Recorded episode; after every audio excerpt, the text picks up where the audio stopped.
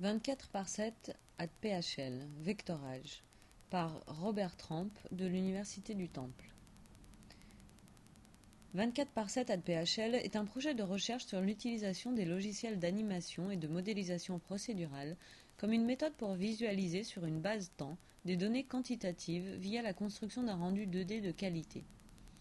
Traité comme l'expérimentation qui suit les règles les plus basiques des timelapses en photographie, ce projet ralentit et recompose l'information accumulée de 7 jours de trafic, arrivée et départ des voyageurs, à un aéroport international, visualisant ainsi l'information de manière à non seulement mettre en valeur les générations et changements de forme, mais aussi de montrer la beauté qui peut ressortir des données lorsque l'on libère son potentiel artistique.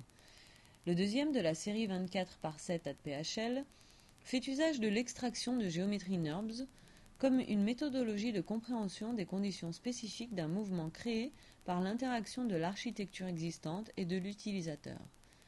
Les résultats sont actuellement utilisés pour développer un nouveau plan de circulation pour cet aéroport international.